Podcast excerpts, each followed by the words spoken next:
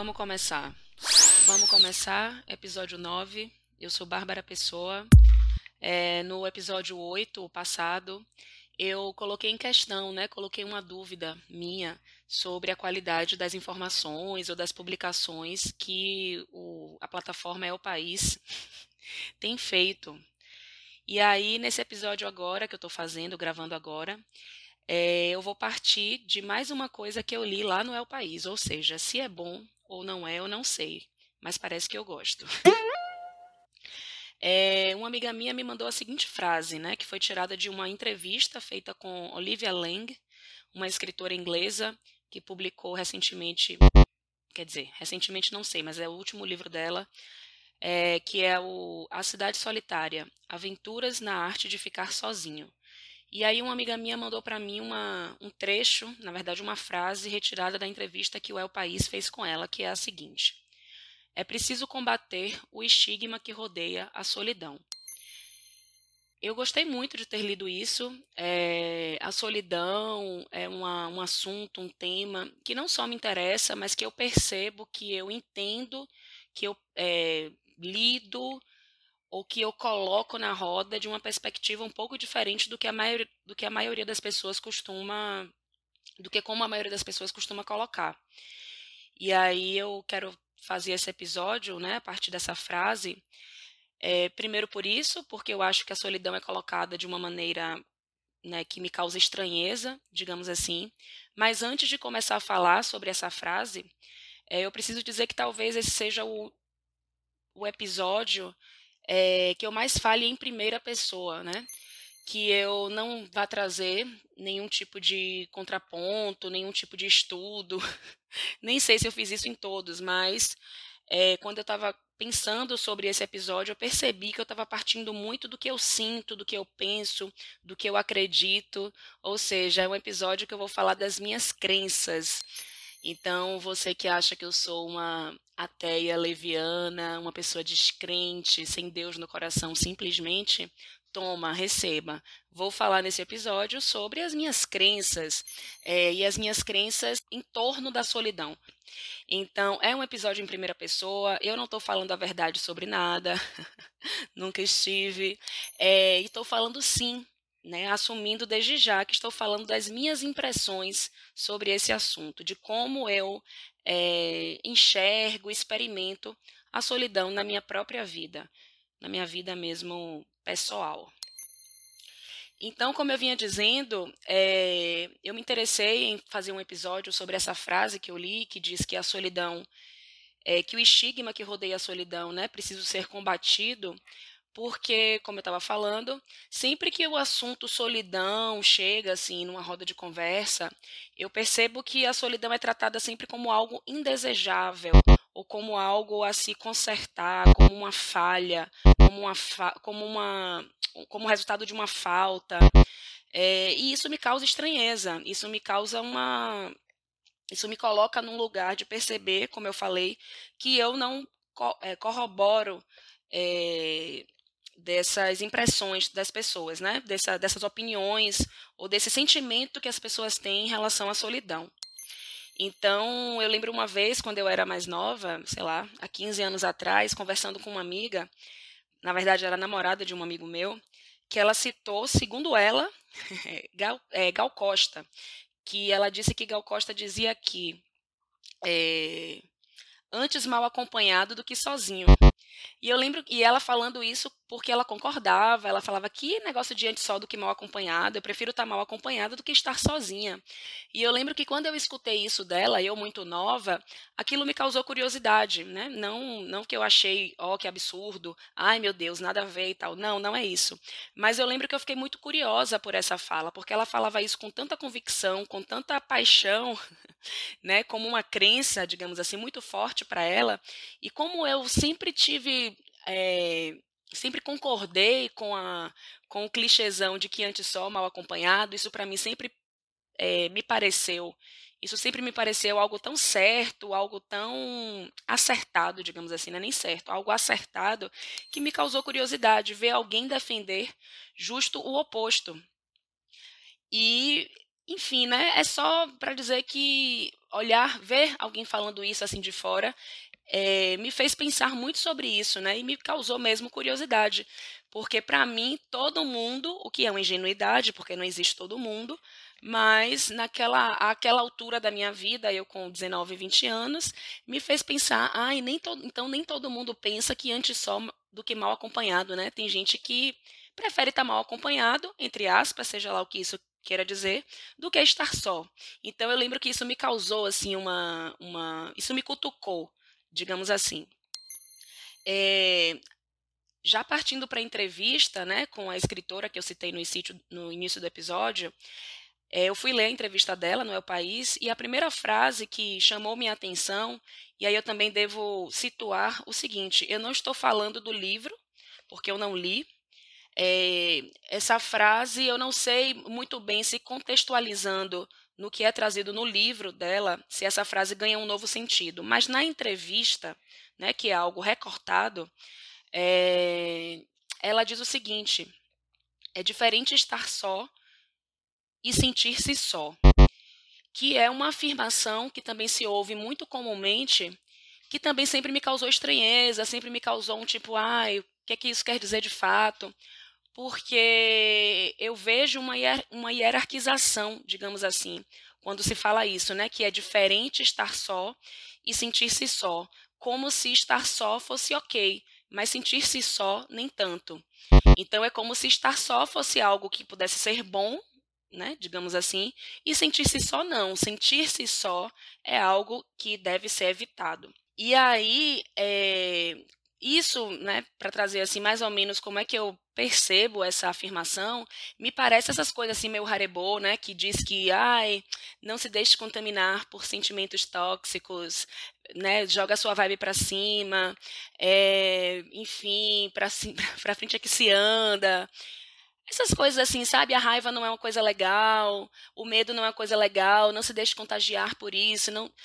Enfim, falar que sentir-se só não é, não é algo interessante, me parece negar também um sentimento que, ao meu ver, repito, falando em primeira pessoa, é um sentimento que pode dar sentido, digamos assim, à nossa própria existência. Então, quando a gente diz para uma criança, né, que essas, enfim, a educação hoje é, que enxerga a criança, a infância, né, como a, a criança como um ser complexo, enfim. Então a gente diz para as crianças: "Ah, não precisa chorar quando você estiver com raiva. É normal sentir raiva, todo mundo sente raiva, né? Então é uma coisa que a gente quer ensinar, a gente assim, né? Algumas pessoas querem ensinar as crianças. E eu acho que em relação a esse sentimento de solidão, talvez a solidão ela seja muito mais mal vista do que a própria raiva, do que o próprio rancor, do que o próprio ódio, do que a própria tristeza, porque é como se a gente entendesse que a gente pode sentir raiva, que é legítimo, que a gente pode se sentir triste, que é legítimo, mas que a gente não pode se sentir solitário. Estar só tudo bem. Se sentir solidário, solitário, desculpa, é um problema. Então, quando eu escuto isso, que é diferente sentir-se só estar só, como se estar só ok e sentir-se só nem tanto, me parece uma negação de um sentimento que me parece tão legítimo como todos os outros, como o amor, como a amizade, como a alegria, como a raiva, etc. e tal. Então, é, é muito comum que as pessoas assumam a solidão no sentido de se estar só, ah, eu estou sozinha, não quero me relacionar agora, ou agora eu quero morar sozinha, ou vou fazer uma viagem sozinha, ou tenho almoçado sozinha porque isso me faz bem, estou aprendendo a lidar com a solidão, mas sem se sentir só, sempre afirmando que eu sou a minha melhor companhia, eu não me sinto só na companhia de mim mesma. Quando eu acho que se sentir só aprender não só a estar só, mas também a sentir-se só, pode ser algo muito positivo. E não só pode ser algo muito positivo para mim, como eu acho que deve ser algo a ser. É, desculpa, como eu acho que deve ser algo a ser afirmado, é isso mesmo. Então, assim, como eu estava falando, eu entendo o sentimento da solidão e não a solidão em si mesma, né? Ou seja, o que, é que eu estou chamando de solidão em si mesma? Isolar-se, é, tipo, enfim, é, indefinidamente, é, não, né, não ter contato com ninguém, se isolar mesmo, buscar uma solidão nesse sentido, é uma coisa, mas o sentimento da solidão, que é sobre o que eu estou falando, esse sentimento de solidão que independe, né, se você está acompanhado no momento ou na vida, é, ele me parece uma condição humana. Não só sentir-se só, mas entender-se só. E eu repito, isso é uma perspectiva minha pessoal, é uma crença minha. Eu, Bárbara, me entendo sozinha, né? Na vida, na minha vida. E eu, eu vejo isso para mim como algo positivo, né? Entender que eu sou só, entender que tem lugares que outras pessoas não chegam, que tem lugares que só eu vou poder lidar, né? Vou poder se tem questões minhas que só eu posso encarar, digamos assim. Então, assim, a gente pode ter. Eu, por exemplo, sou uma pessoa que tem muitos amigos, tenho família, já tive parceiros ao longo da vida. Então, eu entendo que eu não preciso lidar com tudo sozinha e que o apoio, o acolhimento, o abraço das pessoas é algo que me fortalece, é algo que me faz bem, é algo que me alegra, é algo que me que, que me faz vibrar positivamente. Hum. Meu Deus do céu, esse talvez seja o episódio mais abstrato, assim, no sentido das coisas que eu falo. Vou tentar trazer, pisar o pé no chão daqui a pouco, mas vamos viajar um pouco também, né? Porque eu sou um ser humano complexo. É, então, é, quando eu falo de, de, de, de, encarar esse sentimento de solidão, eu não estou dizendo que a gente deve encarar todas as situações da nossa vida sozinhos, né? Ou sozinhas, né? Que a gente não possa pedir ajuda, que a gente não deva pedir ajuda, né? Mas que mas que esse sentimento, ele, eu acho que ele, ele nos habita, ou ele pelo menos me habita, independente da quantidade de amigos que eu tenho, independente da, da frequência com que eu vejo minha família, independente se eu estou namorando ou não. E com isso também eu não quero dizer que eu sou aquela pessoa que está rodeada de outras pessoas e está se sentindo só o tempo inteiro, né? É, tipo assim, é, é afundada nesse sentimento de solidão constantemente. Meu Deus, essa menina, coitada, está rodeada de amigos, pessoas que amam ela, e ela não consegue, pessoas que a amam, e ela não consegue tirar do semblante essa cara de solitária. Não, muito pelo contrário, eu sou uma pessoa que vive Vivo não, né? Que eu vivo muito sozinha também. Eu moro sozinha há muitos anos, é, eu faço muitas coisas sozinha desde sempre, desde muito nova. Então, assim, eu desde muito nova viajei sozinha, eu desde muito nova vou à praia sozinha, eu desde muito nova faço coisas sozinha, sempre fiz coisas sozinha e como uma afirmação, eu faço porque eu gosto. Eu gosto de estar sozinha nos lugares. Ainda assim, ao mesmo tempo, né, porque somos complexos, como eu já falei, sou uma pessoa que tenho é, acesso a muitas pessoas no momento em que eu quero ou que eu preciso. Então, eu sou uma pessoa que tem muitos amigos, graças a Deus. Eu sou uma pessoa que tem família, graças a Deus. Eu sou uma pessoa que viveu é, relacionamentos afetivos, talvez nem precisa. Brincadeira. Mas assim, não é não é isso, né? Não é o fato de ter acesso a isso, a essas relações, de inclusive cultivar essas relações que eu acho que esse sentimento de solidão ele se anule, porque como eu falei, eu acho que para mim sentir-me só é compreender a minha condição na vida, né? Eu encaro, eu entendo a vida realmente como uma passagem, uma coisa que a gente vive uma vez só. Estou aqui por acaso, eu não pedi para nascer. É, se eu não nascesse, o mundo não ia, enfim, sentir minha falta. As pessoas que me amam hoje não saberia nem que eu poderia ter existido. Então, tem várias pessoas que não, que não existem, que poderiam existir e não existem, mas que se existissem seriam amadas por mim, por meus amigos, mas a gente não sabe, sabe assim? Eu acho que eu sou ninguém, no final das contas é isso. E as pessoas, eu acho que cada um individualmente não é muita coisa, não. É... Então, encarando isso dessa maneira, eu sei, eu encarando que a vida para mim é essa passagem irrelevante, né? A minha existência, a minha passagem pelo mundo, ela é irrelevante. Ai, mas e Einstein? Ai, mas Terenina. Gente, eu acho que todo mundo é irrelevante, porque assim como existiu Einstein, pode ser que outra pessoa que eu já falei, não existiu, poderia ter feito, enfim, é irrelevante. Ah, o, indivíduo ele é irrelevante. E entendendo a vida como essa passagem única, cuja, cujas existências individualizadas são irrelevantes, eu me compreendo muito sozinha nesse sentido, entendeu? Eu estou só passando por aqui. Então, as relações que eu construo, elas são por acaso, e não estou dizendo com isso que elas não são importantes, mas é isso, a vida é essa passagem e eu estou passando por isso aqui sozinha. É, falei, falei, me confundi toda, estava começando bem, eu sabia que eu ia me atrapalhar, porque eu não sou uma pessoa que fala bem é, que, que abstrai, sabe, de uma maneira interessante. Eu sou uma pessoa que fala assim: olha, o computador está aqui na frente e esse computador pegue nele, se situe e pise no chão. Eu sou essa pessoa que quer trazer sempre as discussões para o concreto, né? Mas então eu já imaginava que eu fosse me confundir um pouco aqui nesse episódio. Mas tudo bem também. Então. Ah, e também já esqueci o que eu estava falando. É, eu acho que essa compreensão ela me ajuda a passar pela vida. Como eu já falei, porque ela me traz a noção de que tem coisas que sou eu mesma que tenho que resolver, porque nesse sentido eu sou solitária, para determinadas questões eu sou solitária, né? Para determinados assuntos da minha vida, para determinados lugares do meu corpo, lugares do meu coração. Nossa, como eu tô, hoje eu tô demais. É, eu sou solitária.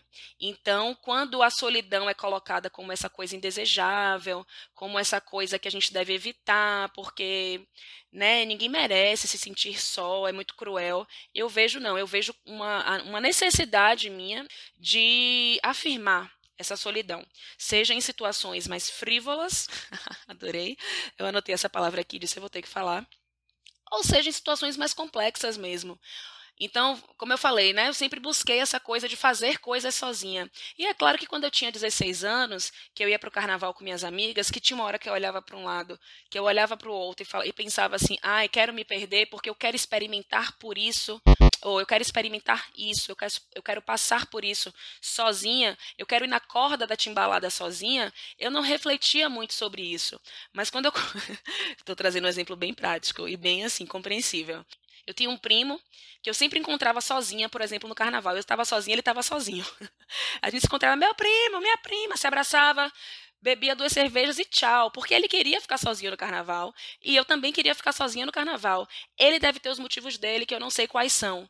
Não, não faço ideia se coincide com o que eu estou falando, mas eu, analisando a minha história de vida é, e analisando essas escolhas que eu sempre fiz desde muito nova de buscar passar por determinadas situações sozinha, estar sozinha, é, me faz não sei, talvez perceber que essa, que essa, que esse lugar da solidão sempre foi um lugar interessante para mim, Bárbara. Como eu falei a palavra ou a, o termo, né, história de vida, eu vou trazer isso também que eu acho muito interessante. É, muitas pessoas, né, com quem eu já tentei conversar sobre isso, e aí quando eu falo, né, essa minha essa minha perspectiva da solidão, muitas pessoas falam assim, já me falaram assim: "Ai, Bárbara, é por causa da sua história de vida. Você teve um trauma muito muito forte, muito grande na sua infância, que foi a morte da minha mãe, de uma maneira realmente trágica e traumática para mim. Então muitas pessoas dizem isso, né? Essa perda, essa ruptura, essa situação que você viveu faz com que você encare isso dessa maneira. Ou seja, o que, é que essa pessoa está me dizendo? O que é que eu entendo, viu, gente? Eu não estou supondo nem que a pessoa me disse isso, como uma amiga me disse, repito, que eu suponho o que as pessoas pensam. Eu estou falando como eu leio, como eu escuto que as pessoas me dizem. Olha, você teve esse trauma na sua infância. Então é, é claro que uma, que uma questão tão difícil e complexa como a solidão, você vai encarar de maneira diferente, mas como algo negativo, sabe? É como se eu lidasse com a solidão. É como se eu, é como se eu me sentisse à vontade na solidão porque eu sou uma pessoa traumatizada. KKK. É, e KKK porque, na verdade, o que eu acho interessante dessa fala é que as pessoas costumam falar de história de vida, né? Como se só quem tem história de vida é quem viveu traumas, seja lá de que ordem for como se todo mundo não tivesse uma história de vida e como se o que é, o, e como se o modo como cada um se apresenta, qualquer um se apresenta, não é nem cada um, o modo como qualquer um se apresenta, não pudesse ser justificado pela história de vida de cada um. Então não sou só eu, a pessoa traumatizada, que vai sambar na solidão e vai achar o máximo estar só porque eu preciso me defender do mundo, porque eu desaprendi a, confi a confiar nas pessoas, desaprendi, a confiar, tá certo, etc. Pode ser que seja isso, Mas isso eh, não quer dizer que você também não tenha medo da solidão por causa da sua história de vida, ou, ou que você nem que você tenha medo ou não, que quem sou eu para julgar o que você tem, você assim, qualquer pessoa, em relação à solidão. Mas não é porque você lida com a solidão de uma maneira mais comum, ou seja, mais parecido com que é, com o modo como a maioria das pessoas lida, que isso também não se justifique pela sua história de vida. Né? Então, quando você diz assim, ai, Bárbara, você lida, lida com isso dessa maneira por causa da sua história de vida, minha vontade é responder, você também. e todo mundo, meu amor. Ai, pelo amor de Deus, viu? Então, sim, é, acho que sim, a minha história de vida, ela explica muito é, sobre o modo como eu lido com a solidão, mas eu não acho que isso seja argumento para se colocar numa conversa, num diálogo. Ai, você é assim por causa da sua história de vida. Meu amor, eu sei, quem bem sabe da minha história de vida sou eu, né? Então é uma, é uma fala assim que, como eu sempre falo, não quer dizer nada no final das contas. É, uma coisa que eu acredito também, falando de mais uma crença minha, é que encarar o sentimento de solidão como uma condição humana, horrível falar assim humano, como se existisse o humano, humano. Claro que não, existe humanos, né? Existem pessoas inclusive desumanizadas, etc e tal. Mas falando aqui, vamos levar esse episódio aqui de uma coisa assim, como uma coisa bem Ai, gente, assim, um bate-papo, uma sessão de terapia com Bárbara Pessoa, sendo que eu mesma sou a paciente e vocês são meus terapeutas. Tudo bem? Tudo bem. Então, eu acredito que encarar a, a, o sentimento de solidão como uma condição humana e sabe por que eu pontuo isso? Porque nem toda questão é, é, nem toda questão é humana, é ótimo. Nem toda questão é individual, né? É, é humana no sentido do indivíduo, do ser humano enquanto indivíduo. Então, assim, é claro que eu não estou falando, gente, que a gente vai lidar com a pobreza. Ah, eu sou pobre e eu vou lidar melhor com a pobreza solitariamente. Não, porque a pobreza ela não é uma questão do indivíduo, ela é uma questão da sociedade. E outras tantas, né? Questões estruturais. Eu não estou falando de questões estruturais. Estou falando dessa coisinha do indivíduo, daquilo que resta de indivíduo em nós, né? Porque resta alguma coisa de indivíduo, a gente precisa afirmar isso também, a nossa singularidade é, de alguma maneira. Então, naquilo que nos resta de individual, eu estou falando desse, do, do, do, sentimento de solidão na, da condição para a existência disso. E eu acredito, volto, que entender a solidão como essa, essa condição humana, dentro dessa perspectiva que eu já expliquei, é, nos faz também, ou pelo menos me faz, ou pelo menos eu acredito que me faça, é, amadurecer a minha autonomia, desenvolver determinada autonomia. Porque se eu entendo que, como eu já falei, existem, existem questões com as quais eu vou ter que lidar solitariamente, e nisso reside a minha condição é, humana solitária, é, eu começo a desenvolver autonomia para lidar com essas questões, porque eu preciso de autonomia para lidar com aquilo que só depende de mim. Né? Então, assim, se tem coisas que só eu posso resolver, que só eu posso encarar, não é nem resolver, mas encarar, é, pensar, refletir, mexer, cutucar, se tem coisas que só dependem de mim, eu, mim, eu preciso desenvolver autonomia para lidar com elas. E vou falar também uma coisa que pode parecer abstrata, mas eu acho que se a gente bota a cabeça no travesseiro e pensa melhor sobre isso, eu acho que a gente só desenvolve autonomia quando a gente se responsabiliza. Então, não existe autonomia sem responsabilidade. Então, a partir do momento que eu me responsabilizo por aquilo que é só meu, eu desenvolvo autonomia para lidar com isso. É, então, a minha história de vida também, falando de história de vida, né, já que isso sempre é esfregado na minha cara. tipo assim, minha filha, essa vida desgraçada que você teve aí aos seus 10 anos de idade, meu amor, te tornou esse monstro. Então, a minha história de vida, sim, é, até hoje eu tenho questões assim, até hoje eu me sinto muito sozinha para lidar né, com essas questões, para lidar com a falta que eu sinto da minha mãe, com a saudade que eu sinto da minha mãe. Até hoje eu me sinto sozinha para lidar com as consequências dessa falta, consequências emocionais, consequências de ordem práticas, estruturais, é, materiais, nem estruturais, de ordem material.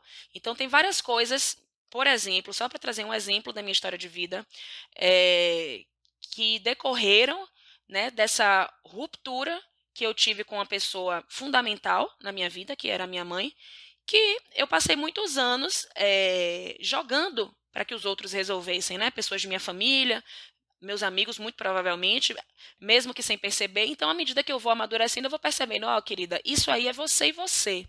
Isso aí é você que vai ter que lidar.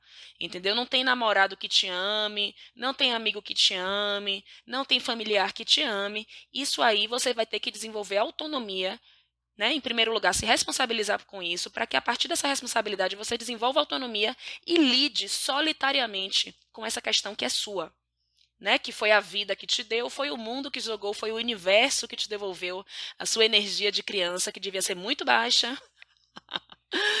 e aí te jogou essa, essa coisinha maravilhosa que foi a perda da sua mãe. E agora lide com isso.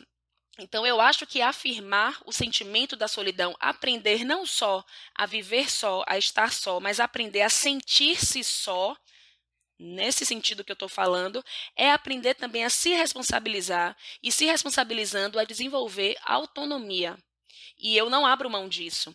E é por isso que me incomoda o modo como as pessoas falam da solidão, do sentir-se só como algo a ser evitado, né, como algo a ser combatido, como algo a ser consertado eu, é, eu falo isso a partir da minha perspectiva e da minha história de vida, mas eu acredito que todo mundo, né, já que todo mundo tem história de vida, né, queridos, uns, umas vidas, umas histórias mais tranquilas, outras mais eh, tensas, umas histórias mais engraçadas, né, umas comédias, uns dramas, cada um na sua história, mas todo mundo tem uma história de vida. E cada um dentro da sua história de vida vai ter questões que vai resolver coletivamente, vai ter questões que vai resolver em dupla e vai ter questões para lidar sozinho. Então eu acho importante sim a gente afirmar, estou me sentindo só, me sinto só, dói, mas eu tenho que lidar com isso. Né? Dói ter que lidar com isso sozinha, mas eu tenho que afirmar, né, essa solidão porque é a condição, é a natureza dessa questão, é a natureza da minha relação com essa questão.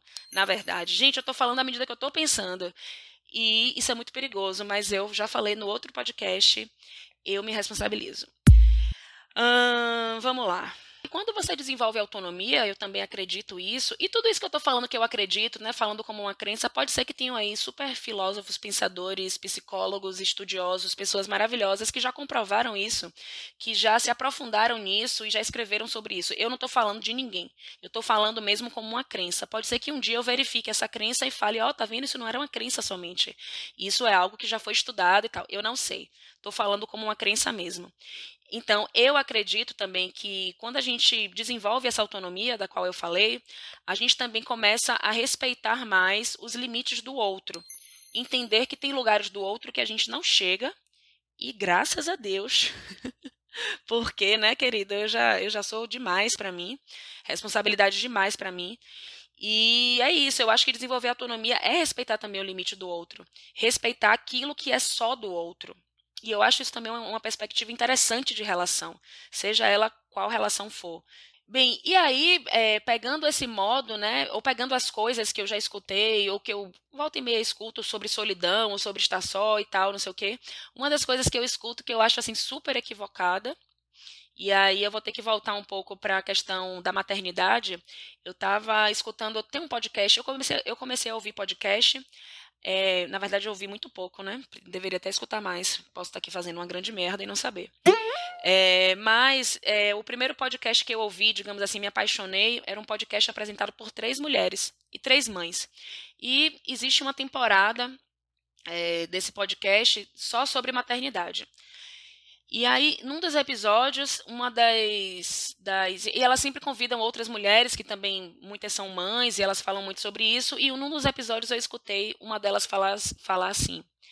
Ah, eu tenho um filho, e, gente, assim, eu escutei no podcast, mas eu sei que muita gente fala isso por aí. Ah, eu, eu tive filho porque, né, quem é que vai cuidar de mim no futuro? Né? Não vou morrer sozinha. Então, assim, a gente sabe que realmente ter filho não é garantia de que não vai se morrer só, até porque os pais e mães que são abandonados na velhice, eles são abandonados pelos filhos, por quem mais?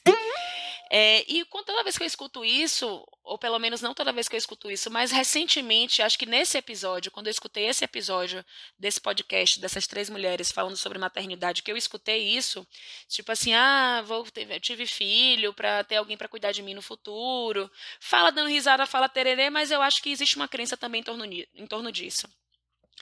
Eu só, a única coisa que eu consigo pensar é o seguinte, velho, se eu não vivo só, eu, Bárbara, eu não vivo só. Isso não quer dizer que eu estou sempre namorando. Isso não quer dizer que eu, é, que eu seja casada. Não, eu não vivo só. Ponto. Como é que eu vou morrer só? Sabe? Então, esse medo também de envelhecer sozinha, que é algo assim muito possível, é algo que, que acontece muito, mas não é algo também que me, que me toca. Eu não sinto esse medo. Isso não quer dizer que eu não possa vir a morrer só, seja lá o que isso queira dizer também. Quem não morre só, no final das contas, né? Tá, a gente pode levar para vários lados, mas eu quero dizer o seguinte, que eu percebo também esse medo né, ou a expressão de um medo quando as pessoas dizem, ai, não vou morrer sozinho, envelhecer sozinho. E eu, apesar de ser uma pessoa que cultivo, afirmo, preservo a minha solidão, eu não sinto medo de morrer sozinha ou de envelhecer sozinha, simplesmente porque eu não vivo sozinha. E aí é isso, a vida é imprevisível, a gente não sabe do dia de amanhã. Mas eu olho para o amanhã também a partir do que eu vivo hoje, né? Então, isso é uma das coisas também que eu escuto em torno da solidão, assim, que eu fico, oxe, qual foi? Então, assim, é, depositar né, uma expectativa ou uma suposta garantia de que não vai se morrer só porque você tem um marido, porque você tem uma esposa, porque você tem um filho ou porque você tem um irmão, eu acho assim muito tacanho. Eu acho realmente muito mais interessante, muito mais vantajoso ou é uma garantia muito maior aprender a sentir-se só e se livrar desse medo de estar só num futuro ou mesmo no presente é, do que o outro, né? Do que, do que depositar no outro essa garantia de que não vai se estar só, seja agora ou seja no futuro. Eu acho que aprender a se sentir só, ele é, é, vejo vantagens, vejo vantagens. Outra coisa também que eu escutava, que a gente fala, ou que a gente já falou quando era adolescente, sei lá, eu nunca falei, né? Porque eu nunca acreditei nisso. Mas é aquela brincadeirinha, né, que diz assim: ai, solteiro sim, sozinho jamais. Sempre que eu ouvia isso, assim, desde adolescente, eu pensava, oxe, sozinho direto, velho. Tipo assim, sabe? E é claro, ai, mais uma vez, ai, Bárbara, são brincadeiras, são coisas que a gente fala assim de boa, você sempre levando pro lado pesado. Eu acho que toda brincadeira, vou ser bem. Toda brincadeira tem um fundo de verdade, certo? Então, assim, solteiro sim, sozinho jamais, sozinho nunca, não, querido, sozinho direto volta e meia sozinho. Outra coisa também, outro papo que eu lembro que uma vez eu tive com uns amigos, há uns, há uns anos atrás, né? Essa coisa, esse, é, esse, esse negócio assim, ah, a gente tem que aprender a conviver, a gente tem que aprender a conviver. Né? É a primeira coisa quando alguém fala isso, a gente tem que aprender a conviver sim. Conviver é importante, convivências são importantes, amizades são importantes, amores são importantes. Relações são importantes, mas e aprender a se sentir só? Não que uma coisa anule a outra, mas eu acho que a gente deveria afirmar com a mesma intensidade que a gente deveria aprender a conviver com o outro, a gente deveria afirmar também que a gente deveria aprender a sentir-se só. E não é conviver consigo mesmo, não, não troque as palavras, é aprender a se sentir só, é conviver com nada, é, é você, é se perceber incapaz de conviver em determinadas questões. Incapaz não, é, é impossível né, compartilhar isso. Esse sentimento mesmo é duro, mas ele é, ele dá força também, ele fortalece. ah, e aí tem uma frase lá na entrevista, voltando para a entrevistada, viajei, viajei, voltando para a entrevistada, ela diz assim: é muito difícil dizer que você se sente sozinho, mas se esse, esse tabu cai, poderemos vê-lo como uma experiência a mais. Isso me lembrou uma coisa que eu sempre falo sobre viajar. Viajar com um amigo ou com uma amiga é uma experiência. Viajar com um grupo de amigos é outra experiência. Viajar com um namorado, uma namorada é outra experiência. Viajar com uma criança é outra experiência. E viajar sozinho é uma, uma experiência também completamente outra, completamente única. É, que é, só, é diferente estar sozinho num bar de Salvador. Quando eu era mais nova, hoje em dia eu não faço isso. Realmente, assim, é, eu deixei de gostar. Mas quando eu era mais nova, eu ia pra bar sozinha, velho. E eu, várias pessoas falavam, nossa, que deprimente sentar num bar sozinho. Tipo assim, né? Alcoolismo isso. Alcoolismo é outra coisa, meu amor.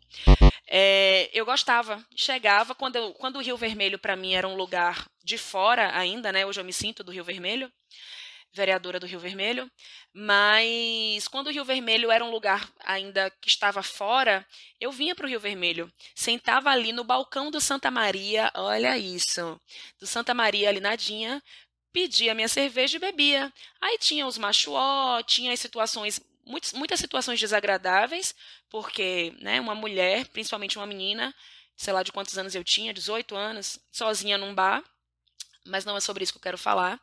É, mas eu gostava da sensação de estar num lugar que eu não conhecia ninguém sozinha. E viajar também tem isso. Viajar sozinho para um lugar onde você não conhece ninguém é único. Eu não estou dizendo para ninguém fazer isso, não. Ai, tem que passar por isso. Eu odeio essa coisa, tem que passar por isso. Eu acho que ninguém é obrigado a nada é, para sentir nada, né? Aí você só sente isso se você viver isso. Velho, não viva, você não precisa sentir isso, não. Mas digo que quando eu li essa frase de que é muito difícil dizer que você se sente sozinho, mas se esse tabu cai, a gente pode vê-lo como uma experiência a mais. Eu acho que eu, é, isso me lembra o meu sentimento sobre viajar sozinha. É uma experiência a mais. É diferente de tudo. É diferente de qualquer outra viagem. Eu odeio essa coisa de quando dizem assim, ah, você precisa ficar só. Você precisa passar um tempo sozinho. Ou o contrário, nossa, acho que você está precisando de um namorado, de uma namorada, de um relacionamento. Ou você está precisando da companhia de alguém, sei lá como. Gente, eu acho que ninguém necessariamente precisa estar só. Só porque acabou um relacionamento, por exemplo.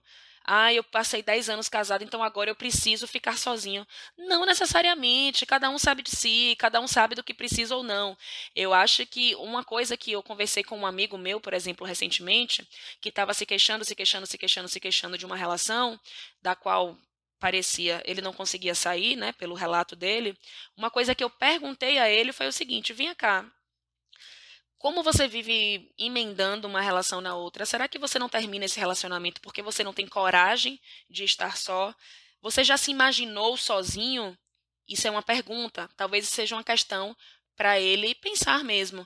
Mas eu jamais vou dizer para ele: ai, amiga, eu acho que você precisa ficar só, porque é isso que vai resolver os seus conflitos. Eu não acredito nessas sentenças assim, você precisa ficar só, sabe? Tipo, ai, não, não é isso. Eu acho que essa a, a lidar com o sentimento de solidão é, é, outra coisa. É você, como eu já falei, encarar aquilo que só você pode encarar mesmo. E aí isso, isso diz respeito a aprender a se sentir só, se sentir solitário.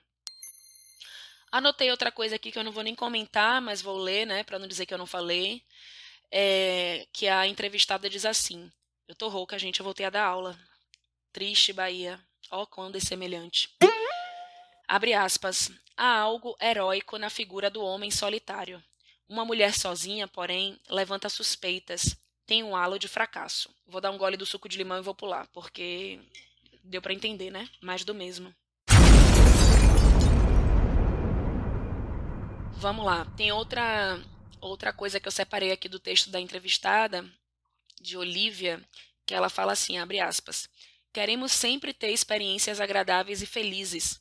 Nos envergonhamos de sentimentos mais obscuros, como a ira ou a solidão. Não queremos falar sobre isso. Penso que hoje é algo radical reivindicar essas emoções, que é a mesma coisa que eu penso sobre a raiva, né? Tipo, eu defendo muito a raiva que eu sinto, e com isso eu não estou dizendo que eu tenho direito de é, apertar a mente de ninguém por causa da raiva que eu sinto, a não ser de quem eu tenha direito. É... Eu vou terminar esse episódio lendo uma frase que eu amo, que há muito tempo eu não pensava nela, mas que me veio, né, para terminar esse episódio de hoje, que é: Deixe-se povoar pela sua preciosa solidão. Ninguém te salvará. Bye bye.